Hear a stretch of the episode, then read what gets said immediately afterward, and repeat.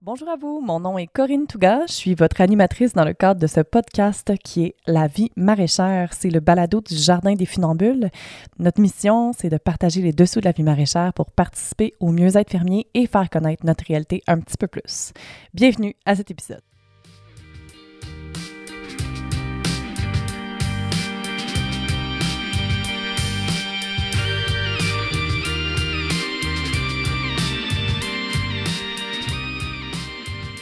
Bonjour à vous et bienvenue à cet épisode du mois de mars 2021.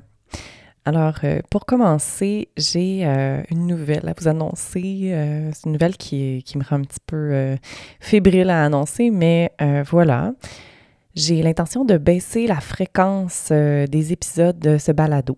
En fait, la raison est fort simple, c'est que j'aime vraiment faire ça. J'aime vraiment animer ce balado-là, puis je veux que ça soit durable dans le temps. Puis, euh, comme vous vous en doutez, c'est quand même quelque chose qui me demande du temps, dans le fond. Évidemment, euh, toute la, logistique autour de la publication de ces épisodes-là, ben, ça demande plusieurs heures en amont. Et euh, en fait, je veux m'assurer de faire ça plusieurs années. Puis, pour moi, la façon la plus simple de rendre ce projet-là durable dans le temps, c'est d'en baisser la fréquence. Une autre des raisons, c'est que je veux être certaine d'offrir de la grosse qualité. En fait, c'est vraiment important pour moi. Puis, euh, quand on va avoir euh, terminé cette euh, longue période de COVID, j'aimerais beaucoup recommencer à faire des épisodes en personne. Et ces épisodes-là, ben, en fait, évidemment, me demandent un petit peu plus de temps. Donc, c'est plus réaliste pour moi d'envisager de le faire à une fréquence qui est plus basse.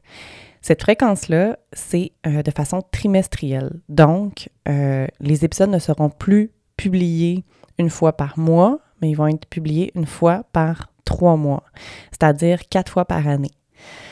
Donc, euh, pour l'année 2021, ça va être le 1er avril, le 1er juillet, le 1er octobre et finalement après, ben, le 1er janvier 2022. Donc, euh, je sais qu'il y a sûrement des gens qui vont euh, avoir une, certaine déception. Puis moi-même, j'avoue, là, j'étais un petit peu euh, triste de vous annoncer ça, mais je pense que c'est bien, en fait, que c'est un... En fait, je, me, je sens au fond de moi que c'est vraiment un bon choix, puis que ça va me permettre d'être présente, puis de, de donner ce que je veux vraiment donner pour ce, balade aussi. Puis je, tiens à réitérer mon, amour pour ce médium-là, mon, mon, pour vrai, mon, mon amour pour la radio pour le médium audio n'a fait que se renforcer dans la dernière année. J'ai tellement eu des beaux moments de complicité avec, euh, avec les invités. Je, j'ai vraiment trippé. Genre, je, je, je trippe encore plus. Ça, je peux vous assurer, c'est vraiment pas du tout une baisse d'intérêt de, ma part, en fait. C'est, au contraire, c'est comme un engagement dans la durabilité, dans la qualité. Je pense que c'est vraiment comme ça que, que je le vois, puis que je, j'aimerais que, que vous le voyez. Donc euh, voilà, c'est dit. Alors, euh, pour ce qui est d'aujourd'hui, euh, j'ai une super entrevue à vous partager. je suis vraiment heureuse de vous partager une entrevue que j'ai faite avec Jonathan Pinault, qui est cofondateur des Écomestibles. Ça, c'est un projet qui a commencé en 2012.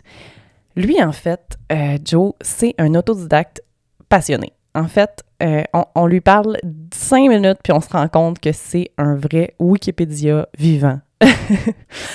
Il a beaucoup d'expérience en accompagnement de projets de ferme écologique, puis c'est, les informations qu'il est capable de donner sont euh, presque infinies. En tout cas, du moins, moi, j'ai pas, pas touché le fond, euh, disons ça comme ça. En plus de tout ça, il est juste vraiment smart. Euh, j'ai eu tellement de fun à faire cette entrevue-là. Vous allez voir comme c'était un, pur moment de plaisir, en plus d'être un, moment d'information très précieux à, mes yeux. Puis, il nous donne des idées réalistes et applicables pour favoriser la biodiversité sur notre lieu de vie.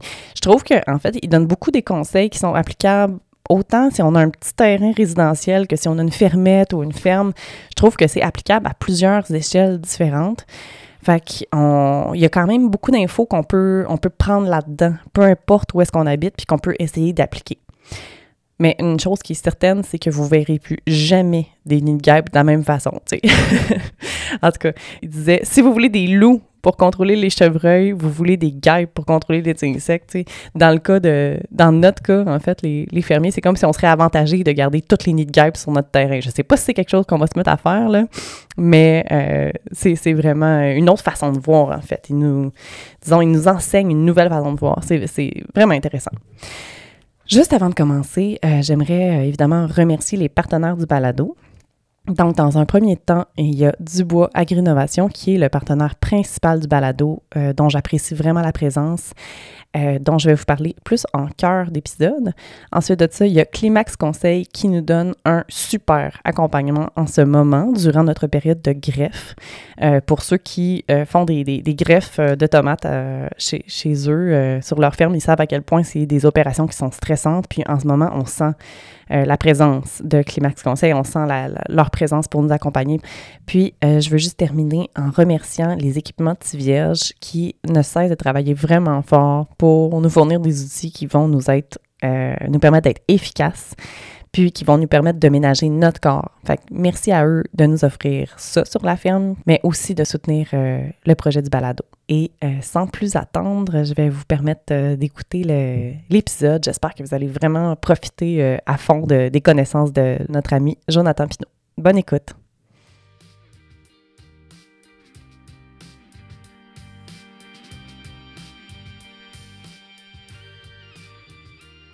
Hey, salut Joe.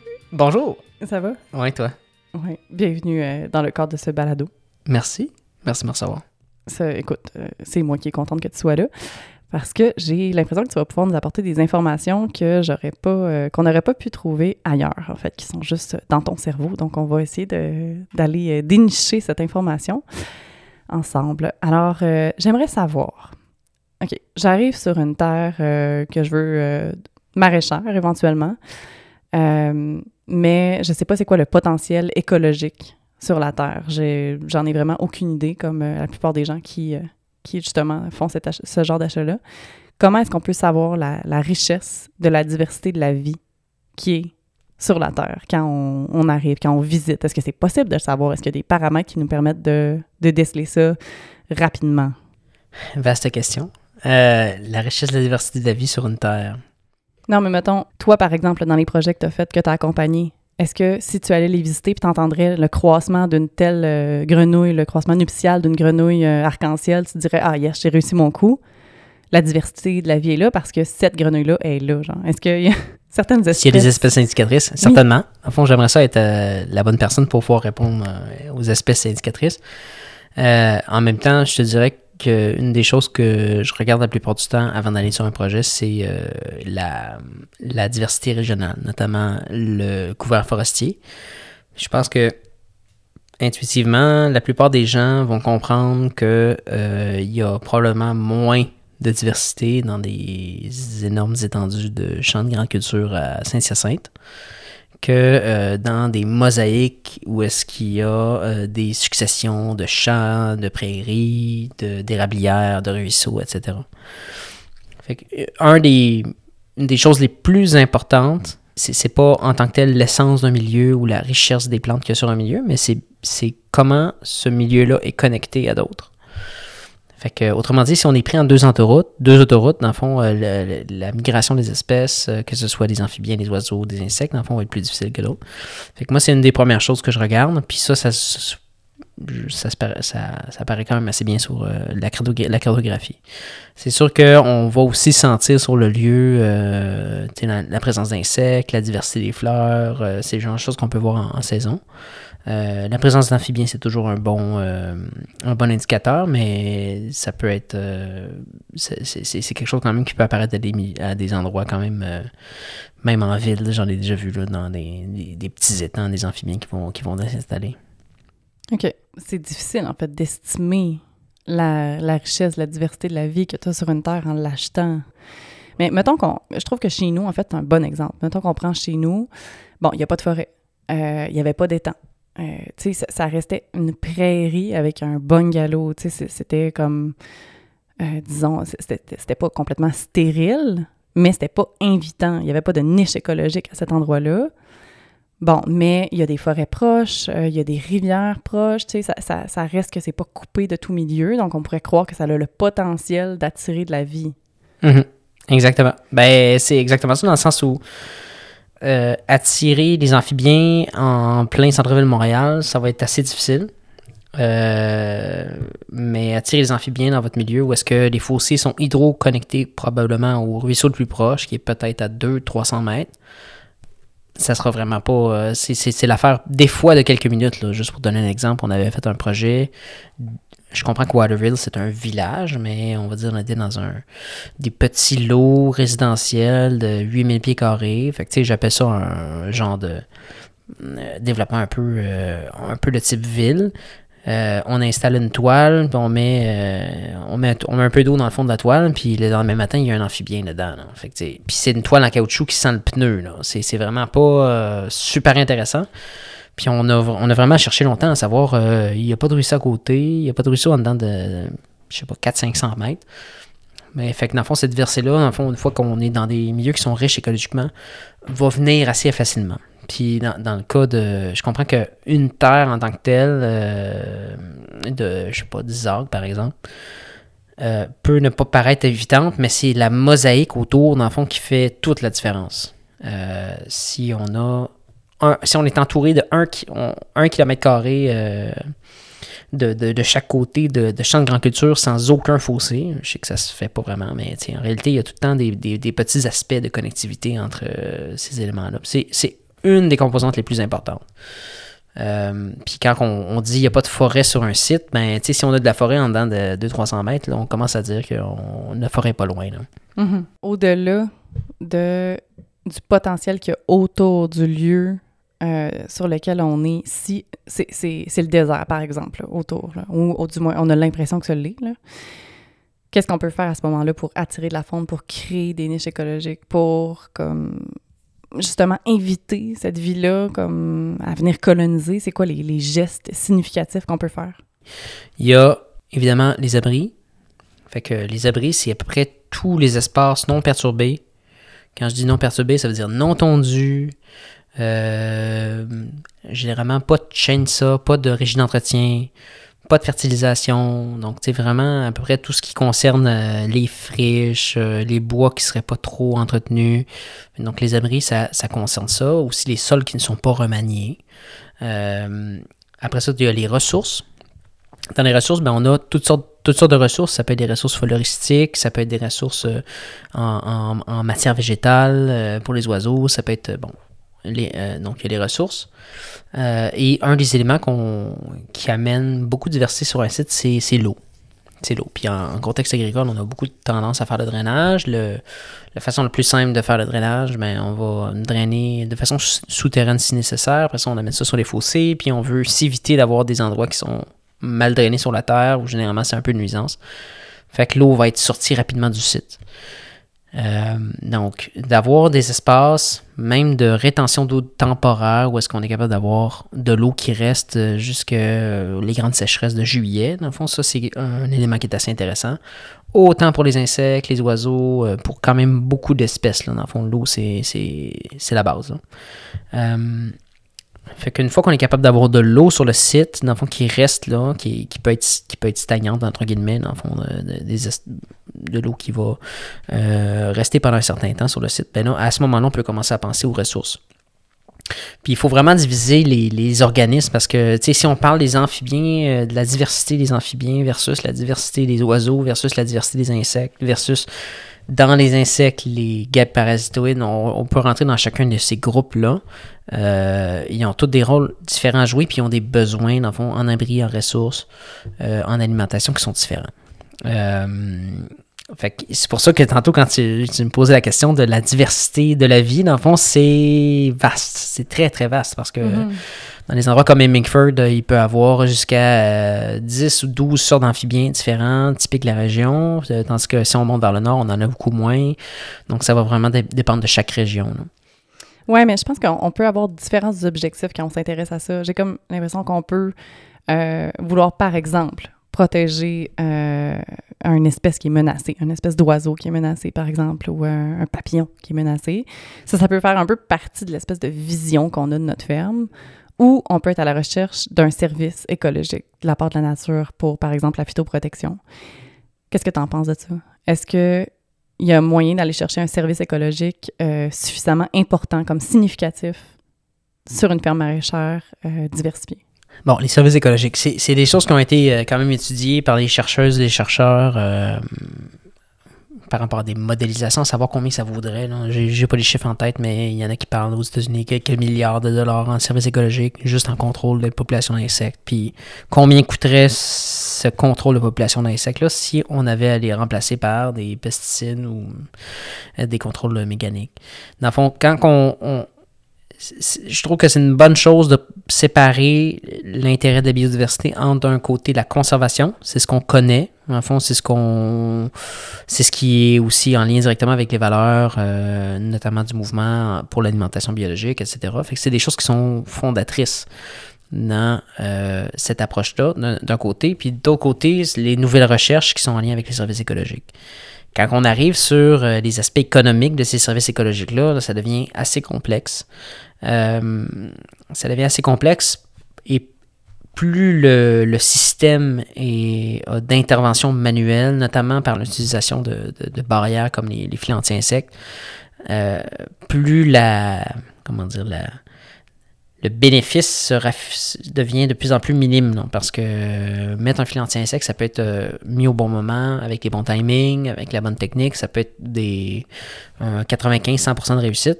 Mm-hmm. Puis euh, d'avoir des insectes ou des milieux diversifiés, ben, là, on, s'en remet, on va dire, à des modèles qui sont extrêmement complexes de est-ce qu'il va y avoir des chauves-souris cette année migratrices dans mon coin? Est-ce qu'il va y avoir tel type d'oiseau? Est-ce qu'il va y avoir la gabe parasitoïde?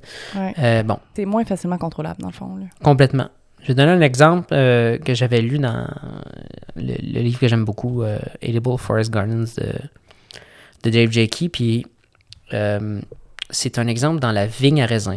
Dans la vigne à raisin, il y avait un type de, charançon ou de coléoptère qui, causait des dommages aux feuilles, par exemple. Ce coléoptère-là avait une guêpe parasitoïde. Les guêpes parasitoïdes, c'est un ensemble de guêpes qui sont 5 mm, 1 mm, 2 mm, c'est des très petites guêpes qui, euh, on dit parasitoïdes parce qu'ils vont venir pondre leurs œufs à l'intérieur du corps des insectes ou euh, à l'intérieur des œufs de ces insectes-là. Autrement dit, ils vont briser les cycles. Puis, euh, si, tout le monde pense au film Alien, le fond, le film Alien, ça vient pas de nulle part.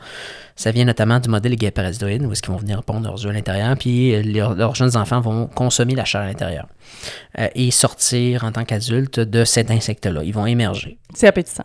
C'est très appétissant. Mais maintenant, on peut en acheter. Fait que je pense que les, les, les gens chez certains fournisseurs peuvent un peu euh, peuvent voir même des vidéos de ça. Des petites gaps parasitoïdes, tout à fait. Il y a même des études qui confirment que dans certains cas, ils vont consommer les matières grasses puis les matières non structurantes avant de consommer le système nerveux central. Ça, c'est quand même hmm. intéressant. Autrement dit, je ferais pareil. Il sort. euh, donc, je reviens à mon exemple pour les gaps parasitoïdes. Euh, ils se sont rendus compte que cette guêpe parasitoïde-là, en fait, arrivait après le dommage économique à la vigne. Donc, ça s'oppose. Autrement dit. Il arrivait trop tard. Il arrivait trop tard. Ben, il arrivait trop tard d'un point de vue d'un producteur, pas d'un point de vue de l'insecte. L'insecte, il s'en fout. Euh, il arrive au bon moment, entre guillemets. C'est ça, pour lui-même. Oui, c'est ça. C'est ça. Il est à son propre service. C'est ça, exactement. Fait que là, ils se sont rendus compte, ils, ils se sont posé la question cette guêpe parasitoïde-là, est-ce qu'elle consomme d'autres hôtes? Puis ces mhm. autres sont, euh, on va dire, les, les, les, ravageurs de quelle culture? Ils se sont rendus compte que dans, la, dans le cas de ce coléoptère-là, euh, ils pouvaient venir ravager les framboisiers avant. Donc, ils ont installé des framboisiers dans, à l'intérieur d'un rayon de 2 km. Donc, c'est énorme. Là. Mhm. En installant des framboisiers dans l'intérieur d'un rayon de 2 km, ils invitaient les parasitoïdes à venir parasiter le premier cycle de ce ravageur de la vigne. Mhm. Et là, ils ont une influence directe sur euh, les vignobles autour. Donc, on, peut commencer à entrevoir que ces relations-là sont quand même... On est, on est loin de... J'ai implanté une fleur à côté de mes, ma planche de carottes, là. C'est-à-dire, j'ai implanté des framboisiers à l'intérieur d'un rayon de 2 km d'un vignoble mm-hmm. et j'ai eu un impact direct sur le dommage économique parce que la guêpe parasitoïde est venue parasiter le premier cycle de, de ravageurs qui va éventuellement sauter vers mes vignes. Fait que c'est. c'est- Ça s'en vient complexe. Oui, ben c'est un peu ça quand on se pose la question. Puis là, on a juste posé la question de la vigne. OK, mettons qu'on on, on en revient à notre, notre euh, service écologique dans le milieu maraîcher. Oui. Bon, je pense qu'on peut conclure que c'est moins facilement contrôlable. Oui. D'une part, c'est plus complexe, évidemment. Mm-hmm. hein. Euh, puis, d'une autre part, si on a déjà des méthodes de phytoprotection efficaces, Mm-hmm. ben, à quelque part, on verra pas le bénéfice. faut qu'il y ait des problématiques majeures, puis que ça soit un peu la seule solution pour qu'on puisse avoir des bénéfices, Ouais. disons, économiques en lien avec ça. Est-ce que est-ce que c'est ça? Oui, puis euh, c'est c'est que si c'est pas acceptable de prendre un 10 ou 15% de perte, comme c'est le cas dans les grandes cultures, ben ça devient.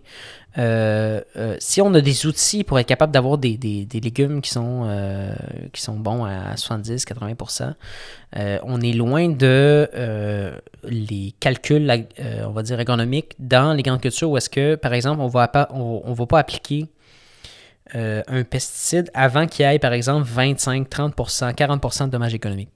Mais j'ai comme l'impression, je, je sais pas, je connais vraiment pas beaucoup les grandes cultures, mais est-ce que je me trompe ou ils ont moins d'outils? Tu sais, dans le sens que, à petite échelle, on a comme plein d'outils, justement, les filets, je sais pas, on, on a comme plein de petites méthodes, mais eux, à grande échelle, comme il y a beaucoup moins de, de- de techniques qui sont facilement applicables. Mais c'est aussi que, mettons, le revenu net d'un hectare de maïs en grande culture, c'est à l'hectare euh, 550 Ça donne... Je- ça donne une idée, puis ça, c'est des bonnes performances. là. Dans le soya, euh, c'est... C'est C'est standard, ouais. c'est ça. Fait qu'on on est là-dedans, là. autrement dit, dès qu'on fait une intervention, notre marge, elle vient peut-être à zéro là, sur un seul hectare. Là. Fait que, euh, dans le fond, le, le- quand c'est rendu qu'en maraîchage euh, diversifié, on, comme, on calcule les taux de rentabilité au mètre carré. là. On, est, Mhm. on est loin des mêmes échelles. en. Définitivement, oui. OK. Fait que dans le fond, euh, les services écologiques, la, la- si, si c'est ça qu'on cherche comme avantage, on est un petit peu dans le champ. Euh, toi, tu- dans le fond, ce que tu proposes, comme en, en fait, euh, disons ton hypothèse, c'est que c'est plus euh, applicable dans le cas des grandes cultures. Oui, pour les bénéfices économiques, euh, clairement. Oui, clairement. Il y a, il y a- il y a des, L'Association française d'agroforesterie avait fait des, des- des- une belle série, mais tu sais, ça s'appliquait à des céréaliers, euh, des gens qui sont dans le bio, par exemple, qui ont très peu d'outils ou même qui vont décider de ne pas traiter, on va dire, par, euh, par valeur, dans le fond, de, même avec des, des outils biologiques. Euh, puis qui ils vont se mettre à implanter en disant, autrement dit, ta, ta, ta, ta culture est aux aléas. Là, Tu sais, dans le fond, qui laisserait des, des choux chinois, dans le fond, aux aléas des éléments? Là, dans le fond, euh, Pas moi, en tout cas. c'est ça. C'est ce que je pense. Fait que les maraîchers qui pourraient euh, vouloir poser des gestes concrets pour avoir une meilleure capacité d'accueil pour une diversité de vie sur leur terre, faut qu'ils le fassent en, quelque sorte pour les bonnes raisons. Donc, euh, d'après ce que tu me dis, leur mobile euh, profond, ça devrait être de juste comme là, avoir plus de diversité, comme protéger des espèces, comme offrir un, lieu d'accueil, offrir un, un refuge, dans le fond. Dans ce cas-là, tu as nommé quelques, quelques techniques, on va dire, là, ou quelques euh, espaces qui sont propices, quelques, élé- quelques éléments qui sont propices. Tu as parlé de, des espaces de rétention d'eau, euh, des espaces euh, qui sont pas, euh, qui a pas d'intervention humaine. Euh, y en a-tu d'autres comme ça, des espèces de, de, lieux de refuge ou des éléments, tu parlais de ressources pour ces, ces Ouais. espèces-là, bon, des, des oiseaux? Ouais, mais je pense que. En fait, tous les espaces marginaux sur une ferme sont les espaces intéressants, le fond. C'était quand même drôle de, de, travailler avec, euh, notamment avec Sarah Claude, qui est biologiste, biologiste avec nous, puis euh, depuis maintenant 4 ans. Puis de voir que les choses qui, qui m'intéressent aussi, qui l'intéressent, c'est les espaces marginaux sur la ferme. Fait que les espaces marginaux, c'est tous les espaces non utilisés, les fossés, les endroits où il va y avoir de l'eau, les espaces où il y a des, prairies plus humides, qui vont avoir d'autres types de, végétation. Euh, tous ces endroits-là, ça va être des, des espaces de ressources. Ouais. Est-ce qu'un engrais vert, tu considères ça comme un espace marginal? Par exemple, un engrais vert qui dure comme sur un an, là, ou peut-être même sur deux, mais Non. c'est vraiment plus rare, là, ouais. Non, mais ça reste une ressource floristique euh, pour des, euh, des insectes euh, des insectes qui vont se nourrir de pollen. Puis Mhm. ce qui est important de comprendre, c'est que notamment les ressources en pollen, c'est une c'est une des ressources qui peut être vraiment intéressante sur la ferme pour euh, plusieurs prédateurs qui vont se nourrir de, de pollen. D'ailleurs, les, les, guêpes sont un des groupes des prédateurs les plus euh, redoutables. Dans le fond, c'est une des raisons. Je vais peut-être en faire sourire plus d'un ou plus d'une, mais euh, Stéphane Sopkoviak, dans son verger permaculturel, dans le fond, laisse littéralement dans les allées de verger les nids de guêpes à papier. Les gros nids de guêpes que tout le monde élimine en ville. Pourquoi? Parce que c'est. Si vous voulez des loups pour euh, contrôler les chevreuils, même vous voulez des guêpes pour contrôler les insectes. Ça, c'est. Euh, les, guêpes s'intéressent notamment, particulièrement aux insectes au corps mou. On pense à toutes les chenilles qui sont euh, des ravageurs redoutables dans les cultures maraîchères. Ces parasitoïdes-là, ils se nourrissent pas des chenilles, ce ne sont pas des prédateurs. Ils ont besoin de pollen pour pouvoir courir après, après ces, ces ravageurs-là. Donc, les ressources en pollen, notamment, vont aider les euh, parasitoïdes à venir à, soutenir, on va dire, leur course pour essayer de trouver mhm. des insectes dans lesquels pondre, euh, puis faire un, le alien. Oui, oui, fait que c'est une de, leurs ressources. Tout à fait. OK. Fait que dans, les engrais est-ce que tu connais des espèces qu'on devrait favoriser? Oui. Le sarrasin en fait partie, est-ce que je me trompe? Là, il faudrait que je vérifie. Le sarrasin, je pense que oui, mais dans le fond, grosso modo, c'est toutes les plantes dont les nectaires, c'est-à-dire les, les organes qui sécrètent du nectar, vont être petites. Donc, je pense surtout à la facilie. La facilie qui n'est pas très utilisée au Québec en ce moment. Euh, je pense entre autres à toutes les plantes des ombellifères. Mais dans le fond, les ombellifères, comme par exemple euh, la coriandre, ça c'est un, très bon exemple. Dans le fond. Coriandre en fleurs, extraordinaire. Carotte en fleurs, euh, ça c'est pour la carotte sauvage. Panais aussi en fleurs panier, euh, évidemment. Oui, OK, mais c'est toutes des affaires que tu voudras peut-être pas inclure dans un engrais vert pour, euh, bon, pour des notions de rotation. Euh, c'est vrai. malheureusement, j'ai le malheur de dire que la plupart des plantes agronomiques sont vraiment pas intéressantes. OK. c'est pour ça que je m'en vais vers les zones marginales. C'est ça, puis que tu implantes en fait des, justement des zones comme des haies qui font qui sont comme. Oui. qui deviennent des zones marginales, mais de, de, de choix, là, des espèces de buffets. Oui. Mais assez, assez étonnamment, là, dans le fond, même des, juste le phénomène de vieilles, de vieilles friches, là, quand que, hum, je me promène euh, en voiture sur le long, le long des autoroutes, puis que euh, selon le temps de l'année, j'essaie de dire, OK, c'est-tu la carotte sauvage en ce moment, c'est-tu le panais sauvage, c'est-tu ci, c'est ça? Mais le long des autoroutes, il y a des corridors absolument incroyables au niveau de la floraison. Euh, de ces plantes biannuelles-là qui dominent pour une raison que j'ignore, dans le fond. Euh, puis sinon, ben, il y a toutes les, les successions de certaines plantes à l'automne qu'on voit, mais c'est un peu moins la saison des ravageurs, il faut convenir. Mais euh, tout ce qui est les solidago, les, les verges d'or, après c'est les astères jusqu'au mois mhm. d'octobre, etc., qui sont, sont, des floraisons intéressantes pour ces espèces-là. Fait que l'idéal, c'est d'en avoir, en fait, d'avoir de la floraison tout au long de la, ben, pas, de l'année, mais de la, saison estivale. Sauf que là, tu parles de zones intouchées. sais, En quelque sorte, c'est comme des zones sur lesquelles on essaie d'avoir, de, ne pas avoir de contrôle. Mais là, l'idéal, c'est d'avoir une floraison à l'année. Donc, à quelque part, il y a une intervention. Mais je, pense que c'est un peu ça que tu as fait, en fait, euh, notamment à la ferme des quatre temps, c'est d'implanter des haies. Où est-ce qu'il va y avoir, par exemple, une floraison qui dure vraiment longtemps? Donc, c'est une espèce de reproduction de la nature contrôlée Mhm. Comment tu décrirais ça? Euh, oui, c'est un peu ça, euh, d'avoir. Mais je, pense que plus que je prends du recul, notamment avec le projet qu'on a fait à faire des cartes de temps, mais dans le fond, le, ça reste que.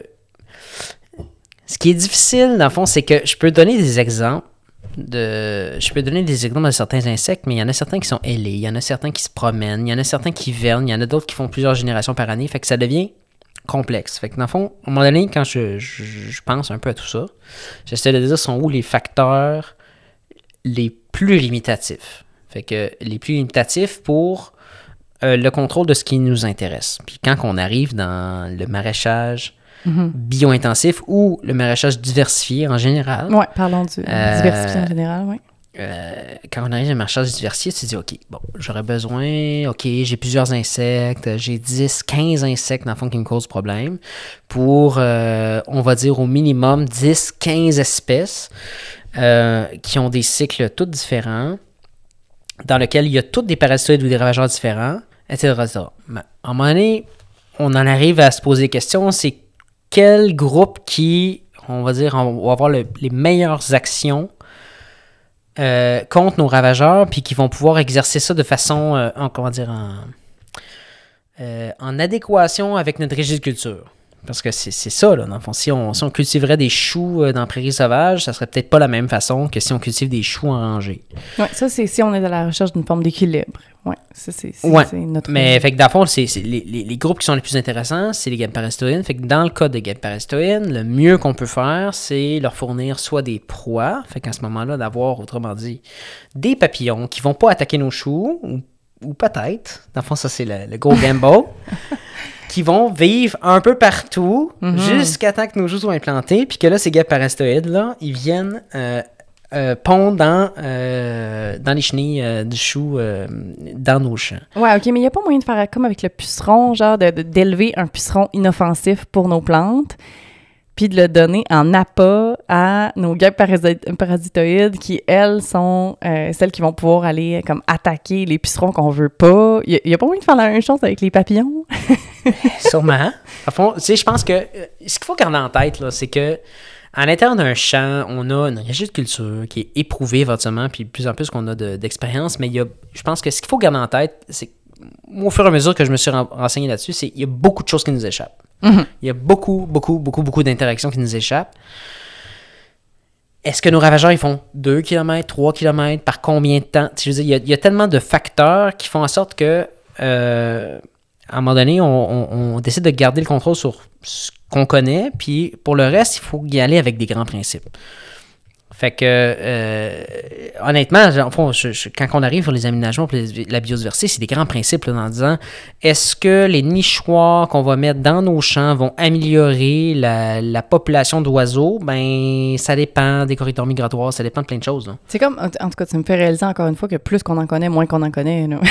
C'est un petit peu ça, ouais. Dans le sens qu'on peut idéaliser une- un, un- un concept, euh, mais au, au final, euh, tu lis là-dessus de plus en plus, puis tu te rends compte que tu es, complètement néophyte, puis qu'au final, tu sais pas exactement ce que tu vas créer, à part engendrer un petit peu plus d'interaction. Tu sais pas trop lesquelles, tu sais pas trop avec quelle espèce non plus. Ben, je vais essayer d'illustrer ça avec le, projet de recherche qu'il y a eu avec l'Institut de recherche en développement agronomique à la ferme des Quatre Temps. Quand José Boisclair, qui maintenant est retraité de l'Institut de recherche euh, en développement agronomique, est arrivé à la ferme des Quatre Temps, Jean-Martin a dit on veut évaluer quels sont les impacts économiques d'une haie. OK. Fait que là, José Boisclair dit quelles espèces dans la haie? Et j'aimerais ça que tu choisisses une espèce potagère qui va rester là à toutes les années, dans le fond, dans lequel on va pouvoir évaluer la proximité de la haie avec cette espèce-là. Mais là, quand on fait des rotations sur 8 ans, on fait quoi? Ben, on fait rien. Hmm. Dans le sens où on arrive avec un système qui est très complexe. On, on arrive avec un système où est-ce que les légumes font des rotations pour toutes sortes de raisons, des maladies fongiques, Mhm. toutes sortes de maladies qui peuvent s'intégrer, les insectes, des cycles d'insectes, etc. Fait que là, on arrive à, à dire, ben, on n'est pas capable d'installer une ou deux ou, ou quatre ou dix espèces, on va dire, floristiques particulières Ouais. à côté d'une culture. À moins qu'on aille tout en annuel, puis là, on fasse des, des haies annuelles, etc. là. Ben, dans un but de recherche, en fait. Dans ce cas-là, ça serait, ça serait strictement de la recherche. Là. Ouais, mais autrement dit, ce que j'essaie de dire, c'est que cette scientifique-là, pour établir comment l'impact économique de cette haie-là avait sur, les cru- sur une espèce de crucifère, mais il fallait que les crucifères arrêtent de bouger, entre guillemets. là. Ouais, ouais, je comprends. Euh, fait que c'est là où est-ce que, quand on arrive dans des systèmes qui sont complexes, on peut arriver avec des grands principes, selon moi. OK, c'est quoi ces grands princi- Ben, principes-là? ces grands principes-là, notamment au niveau des ressources floristiques, c'est d'avoir des calendriers de, de, de floraison qui sont euh, étalés sur l'année. Puis quand on dit étalés sur l'année, ça n'a pas besoin d'être juste à côté des, euh, euh, des, des légumes, par exemple. Puis c'est là où est-ce que on, on se pose la question, quelles sont les fleurs qui attirent tous les insectes, pas juste les grosses abeilles, dans le fond, par exemple. Quand on pense à notre petite abeille de 1 mm, mais cette petite abeille-là, elle ne se nourrira pas dans une fleur de mérocale. Elle se nourrira notamment pas dans les fleurs de la plupart des légumineuses, qui sont trop grosses. Elle va se nourrir dans euh, les ombellifères. Euh, là, je ramène euh, la coriandre, mais le sureau, c'est aussi dans la même famille. Il y a différentes floraisons qui sont des tout petites floraisons composées qui vont nourrir ces, ces guêpes-là. Mais justement, j'ai bon, euh, regardé un petit peu, c'est quoi les espèces que tu avais l'habitude de, proposer dans des implantations. Je voyais comme émerocale, monarde, chèvrefeuille. euh, pourquoi? Pourquoi ceux-là? Hémorrocal, c'est pas si intéressant que ça. OK, fait que c'est pour le trip. non, mais ce que je veux dire, c'est comme, tu as certaines plantes fétiches. Peut-être que ça serait vraiment intéressant si tu voulais nous, nous les nommer. Ouais. Puis pourquoi est-ce que c'est ces plantes fétiches-là? Ben, tu je vais donner un exemple. Le, le sureau, euh, ça pousse bien dans les conditions qui sont un peu moins bien drainées. Fait que des fois, dans, sur, sur certains espaces marginaux. Euh, le sureau, c'est aussi une plante. euh, là, je- je- j'espère que les botanistes n'écoutent pas, là, dans le fond. Je- de même, moi, c'est sûr qu'il y a plein de botanistes à l'écoute. c'est certain. C'est- une plante, dans le fond, qui a une petite pièce buccale, fait que je, je nommerai même pas sa famille, qui a, une- qui a- dans le fond, qui a une petite, un petit nectaire. Autrement dit, c'est une grande fleur, dans le fond, dans laquelle il y a plusieurs petites fleurs, dans le fond, Euh, et qui sont accessibles par les gaparistoïdes, donc ça attire les gaparistoïdes. En plus de ça, ça attire les oiseaux. Je sais pas si vous avez déjà essayé de cueillir du sureau, mais euh, à partir de début septembre, des fois, il n'y a plus rien. Il n'y a plus rien, donc ça attire les oiseaux. Et il y a beaucoup d'oiseaux qui sont à la fois insectivores et frugivores. Donc, il y a des oiseaux qui ont des régimes mixtes. Euh, c'est sûr que si on essaie d'être maraîcher et producteur fruitier, là, ça peut amener des problèmes. Non, mais en fait, tu me fais réfléchir que, mettons, dans le cas du, du sureau, il faut, faut comme une notion d'échange, où est-ce que tu te dis, OK, moi, je fais, j'ai mis du sureau là-bas, mais je l'oublie, c'est vraiment juste pour le donner en échange aux oiseaux qui viennent Ouais. euh, sur mon terrain. Genre.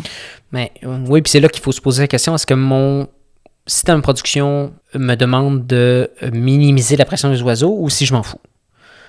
Fait que grosso modo, il y a quand même beaucoup d'espace. Dans fond, il y a quand même beaucoup d'endroits, notamment dans, dans le maraîchage, où est-ce que c'est, les oiseaux causent rarement beaucoup de dégâts. là. Donc à ce moment-là, on peut se dire, ben, même s'il y, a, même s'il y a des frugivores, 100% frugivores qui arrivent sur mon site, euh, il y en a aussi des frugivores insectivores qui vont manger toutes sortes de bestioles. Oui, des araignées, mais ils vont aussi manger des chenilles, toutes sortes de patentes. Fait qu'ils vont exercer une pression.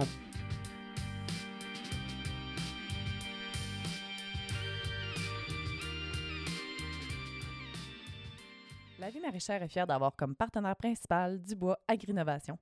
Vous pouvez trouver une gamme étendue de produits et de solutions pour répondre à vos besoins en production maraîchère. Que ce soit des solutions d'irrigation, des filets de protection, des outils, du paillis de plastique ou du paillis biodégradable, découvrez tout ça et bien plus chez Dubois. Visitez leur site web au www.duboisag.com www.duboisag.com et obtenez la livraison gratuite sur des commandes de 200 ou plus en ligne.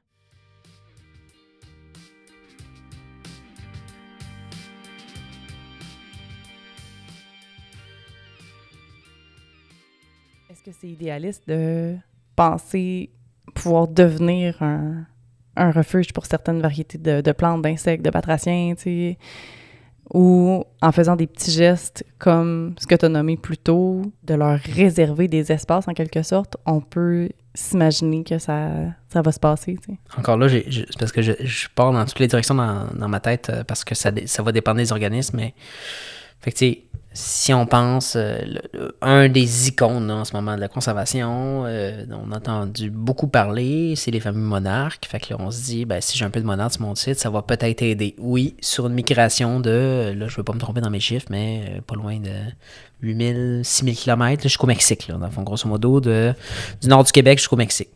Fait qu'on va être un site parmi tant d'autres.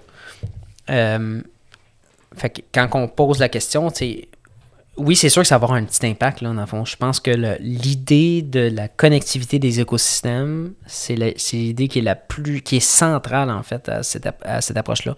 La connectivité des écosystèmes, c'est-à-dire, si j'ai des fossés, j'essaie de les entretenir le moins souvent possible, puis, puis on va dire le moins souvent possible pour la survie économique de ma business, là. C'est pas euh, que les drains s'emplissent de boîtes parce que c'est pas ça, là.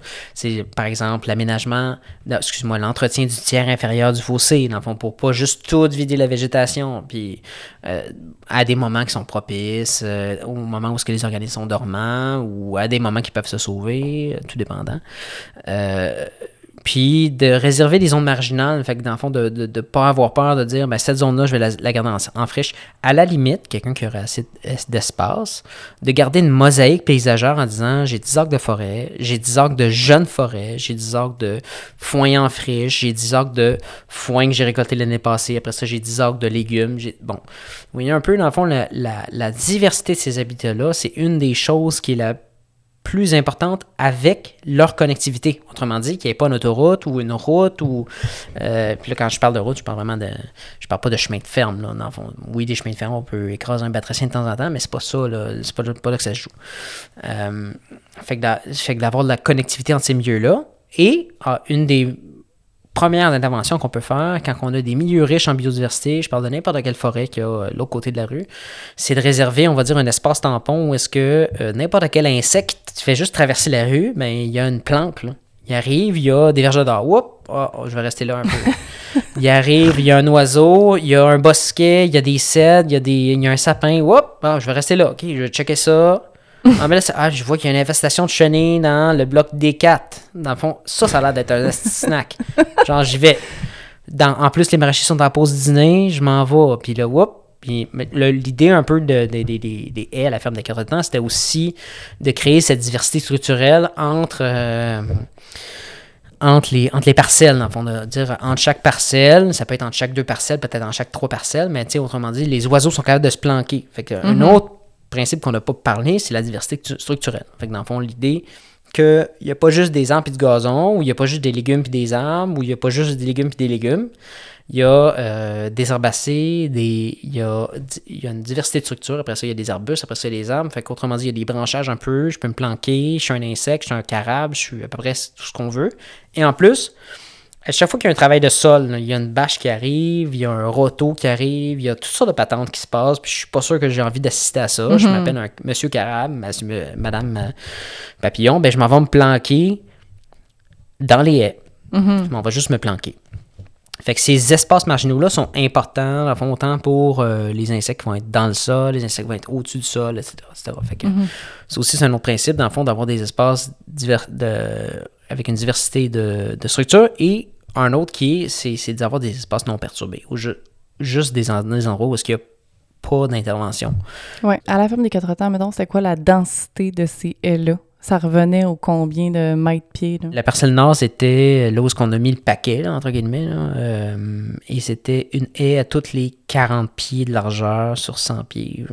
Autrement dit, il y avait un chemin de ferme entre chaque parcelle de 100 pieds qui traversait la ferme.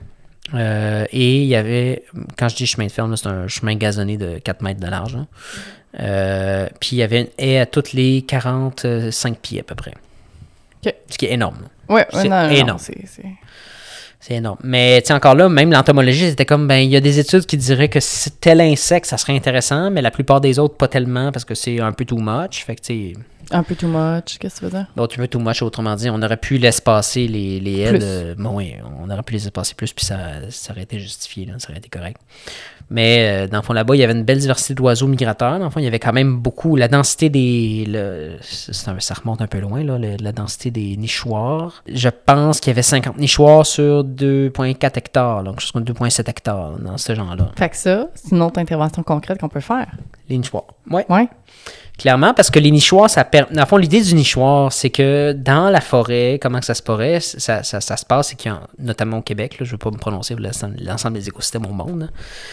Euh, au Québec, il y a les pics, dans le fond, qui vont faire des trous dans euh, le bois mort ou les arbres en dégénérescence qui vont éventuellement avoir euh, des trous d'insectes, éventuellement ils vont agrandir le trou, avoir différents types d'oiseaux qui vont venir nicher dans ces trous-là. Et là, il va y avoir une succession d'enfants d'oiseaux qui vont venir dans ces petits trous-là, dans les troncs des arbres. Fait que l'idée des nichoirs, c'est un petit peu ça. On vient introduire, entre guillemets, des, des, des trous dans du bois grosso mhm. modo, puis de dire, ben, ces endroits-là sont disponibles. Fait que là, là-dedans, il y a différents types d'oiseaux. Encore là, on ne peut pas contrôler très précisément quel type d'oiseau va venir. La grosseur du trou va dicter un peu quels ensembles d'oiseaux vont venir. Fait que notamment, il y a les hirondelles, qui sont des redoutables euh, chasseurs, chasseuses. Il va y avoir toutes sortes d'oiseaux qui vont venir. C'est sûr qu'on ne mettra jamais cette densité de nichoirs-là dans un système où est-ce qu'on fait de la mélange, du bleuet. Non, tu veux pas faire ça, là. Non, c'est ça ça encore là, on est dans la méthode, on est dans le, excuse-moi, le, thème ou la grande catégorie des abris. Fait que là, on est dans les, des planques. Mhm. Les oiseaux trouvent qu'il y a une planque, qu'il y a peut-être des ressources en insectes, ça a l'air intéressant ici, il n'y a pas trop de monde. Puis encore là. Mais justement, Danny Bouchard pourrait euh, témoigner comment il se faisait attaquer par euh, les hirondelles, dans le fond, quand il ramassait Mhm. des carottes. Là. Puis à un moment donné, whoop, les hirondelles, ils partent, ils partent, ils partent, ils partent. Parce que, dans le fond, ils passent la, la maudite planche de carottes est juste à côté du nichoir. Tu sais, ça, c'est. Ouais, tu te sens menacé finalement. C'est plus idyllique tant que ça. Là. Ouais. ouais, ouais, puis c'était. Moi, je trouvais ça. euh, Ça faisait rire un peu, là, mais je voyais ça de loin. J'étais comme, ah, tabarouette, elle fait vraiment un piqué plongé, là, comme dans les films, là. euh, comme, Ouais. comme un avion de chasse, là. Ah ouais, on en a chez nous aussi. Je, ça, peut être peu menaçant. Ouais. En fait, moi, j'aimerais, j'aimerais ça en revenir à quelqu'un qui, euh, qui arrive, bon, qui fait l'achat d'une terre euh, dans un, une optique maraîchère, qui a pas, comme tu parles, là, tu sais, d'avoir deux hectares de X, Y, Z à différents Ouais. stades. Là, que, bon, on va se le dire, là, sont, sont très rares les gens qui vont pouvoir se permettre euh, ça. Mhm. Mettons que c'est la 148e priorité de la personne qui vient de s'installer en maraîchage d'avoir une diversité de vie sur sa terre, mais que en arrière de sa tête, dans le fond, ça reste euh, quelque chose d'important pour ses, ses Mhm. valeurs ou tu sais, ça, ça fait quand même partie de d'un des buts profonds de, de son, son installation. Là. Mhm. Une affaire bien simple à faire, c'est de ne pas intervenir dans plusieurs zones. Mhm. Hormis l'eau, là, tu as parlé de créer des nichoirs. Euh, quoi d'autre? Ben, je, pense, que s'il y a des espaces, euh, soit de sol perturbé ou de, qui ont peu d'intérêt, soit des, vieilles prairies, etc., puis qu'on voudrait faire un, ajout, on va dire notamment aux ressources alimentaires en pollen, puis euh, pour la, diversité des floraisons. Des choses qui est intéressante, c'est les pré-fleuris. Nous, on a vu le clash avec euh, la communauté des agronomes qui sont habitués, puis je pense que c'est le cas de notamment des, des des maraîchers, qui sont habitués avec les, les- les- les plantes annuelles, mais il faut, faut juste comprendre qu'un taux de semis, mettons, d'un le taux de semis recommandé d'un pré- d'un pré-fleuri pour des mélanges que vous allez trouver au Québec, c'est 2 grammes par mètre carré. C'est même pas une demi-cuillère à thé par mètre carré de semences. Mhm. Euh, fait que, dans le fond, il y a comme. Il faut se poser des bonnes questions quand on fait l'implantation d'un pré fleuri, mais notamment la préparation de sol, etc. Fait que si on s'en va là, il faut, vraiment bien préparer notre sol, faire le bon choix de semences, puis il y a des très beaux choix de semences, notamment par euh, Aiglon Indigo qui vend différents types de, de choix de semences, puis aussi euh, Pépinière, euh, Pépinière Rustique qui a des très beaux euh, choix de semences pour les pré-fleuris. Fait que ça, ça amène une diversité d'espèces euh, floristiques euh, qui sont, euh, en plus, on peut les tondre une fois par année, on peut, ça peut empêcher le retour de la forêt. Ça, ça- ressemble un petit peu à l'implantation d'une prairie, d'une prairie pour le foin, en fait. Fait qu'on prépare le sol, on s'assure que la banque de semences est relativement épuisée. Moi, des fois, à la blague, je dis Est-ce que vous seriez prêt à semer des carottes dedans? Puis là, tout le monde va dire Ouais, mais là, si je veux, je peux semer des carottes, je vais semer des carottes. Mais Oui, mais je pense que peut-être que les, les gens, ce petit morceau de terre-là, vont avoir ten- tendance à le traiter un peu, euh, bon, avec euh, relâchement. C'est ça, exact. Mais il faut que ça soit quand même, faut pas que si on a plein de chénopodes, euh, c'est pas la vente. Ben, surtout à des mélanges de semences à 400 le kilo, là, mettons. C'est ça. OK. Fait qu'un- à retenir, les pré-fleuris sont à traiter comme un- une planche de carottes. Une planche de carottes. Ouais, là, je pousse, là, on s'entend. Faites la moitié de tout ça, ça va déjà être vraiment excellent. Après ça, on fait notre semis. Ce qu'il faut retenir aussi, c'est que dans les plantes vivaces, ben, il y en a beaucoup qui ont besoin de stratification. Ça, ça veut dire quoi? Ça veut dire qu'ils ont besoin de geler l'hiver. Autrement dit, Mhm. si on fait un semis de printemps, il n'y a rien qui se passe. Fait que les semis d'automne, c'est le best? Le semis d'automne, c'est excellent. Ceci dit, on a besoin d'une plante abri. Fait que là, on fait une préparation de sol. Mhm. On fait la semis d'automne, mais là, ça serait le fun d'avoir une graminée qui traîne là puis qui meurt à la fin. Comme de l'avoine, par exemple. Fait que là, l'avoine, on peut pas semer l'automne. Fait que là, on vient faire notre semis d'automne. Là, c'est bon, on l'a incorporé, on a fait un petit raclage en surface. Puis là, on vient ressemer de l'avoine euh, au printemps, juste pour dire on va avoir une plante abri annuelle qui va mourir avec le gel. C'est bien compliqué. Oui. Là, il que tu nous donnes un itinéraire technique euh, complet là, de ça. Fait que là, justement, on vient juste mettre euh, notre avoine, puis après ça, c'est terminé. là. Il n'y a plus Ah, d'intervention. Voilà. C'est pas pire. Mais il faut que tu viennes désherber quand même de temps en temps. Dans le fond, si t'es vraiment assidu comme une carotte. Une graine qui fait littéralement la grosseur d'un grain de sable, ça ressemble à une graine de carotte, là. C'est, c'est, c'est, c'est minuscule, là. Ben, ça devient littéralement, les plus grosses espèces que j'ai vues, c'est 3 pieds de large par 6 pieds de haut. Ça, c'est une graine. Fait que, tu sais, Ben c'est. Oui, oui. Ben, c'est, c'est gros comme ça, là. Je veux dire, c'est gigantesque, là. Ça, c'est, ça fait ça pourrait 6 pieds de haut avec la floraison. Fait que, tu sais, c'est. Ça y va, là. Tu sais, c'est, ça y va. OK, fait que ça vaut la peine. Ça vaut vraiment la peine. OK, mais attends un peu, si ça a cette dimension-là, là. Ouais, un pré-fleuri, il faut s'ouvrir ça grand comment, genre... euh, Euh, installez pas ça sur une bande de 3 mètres de large.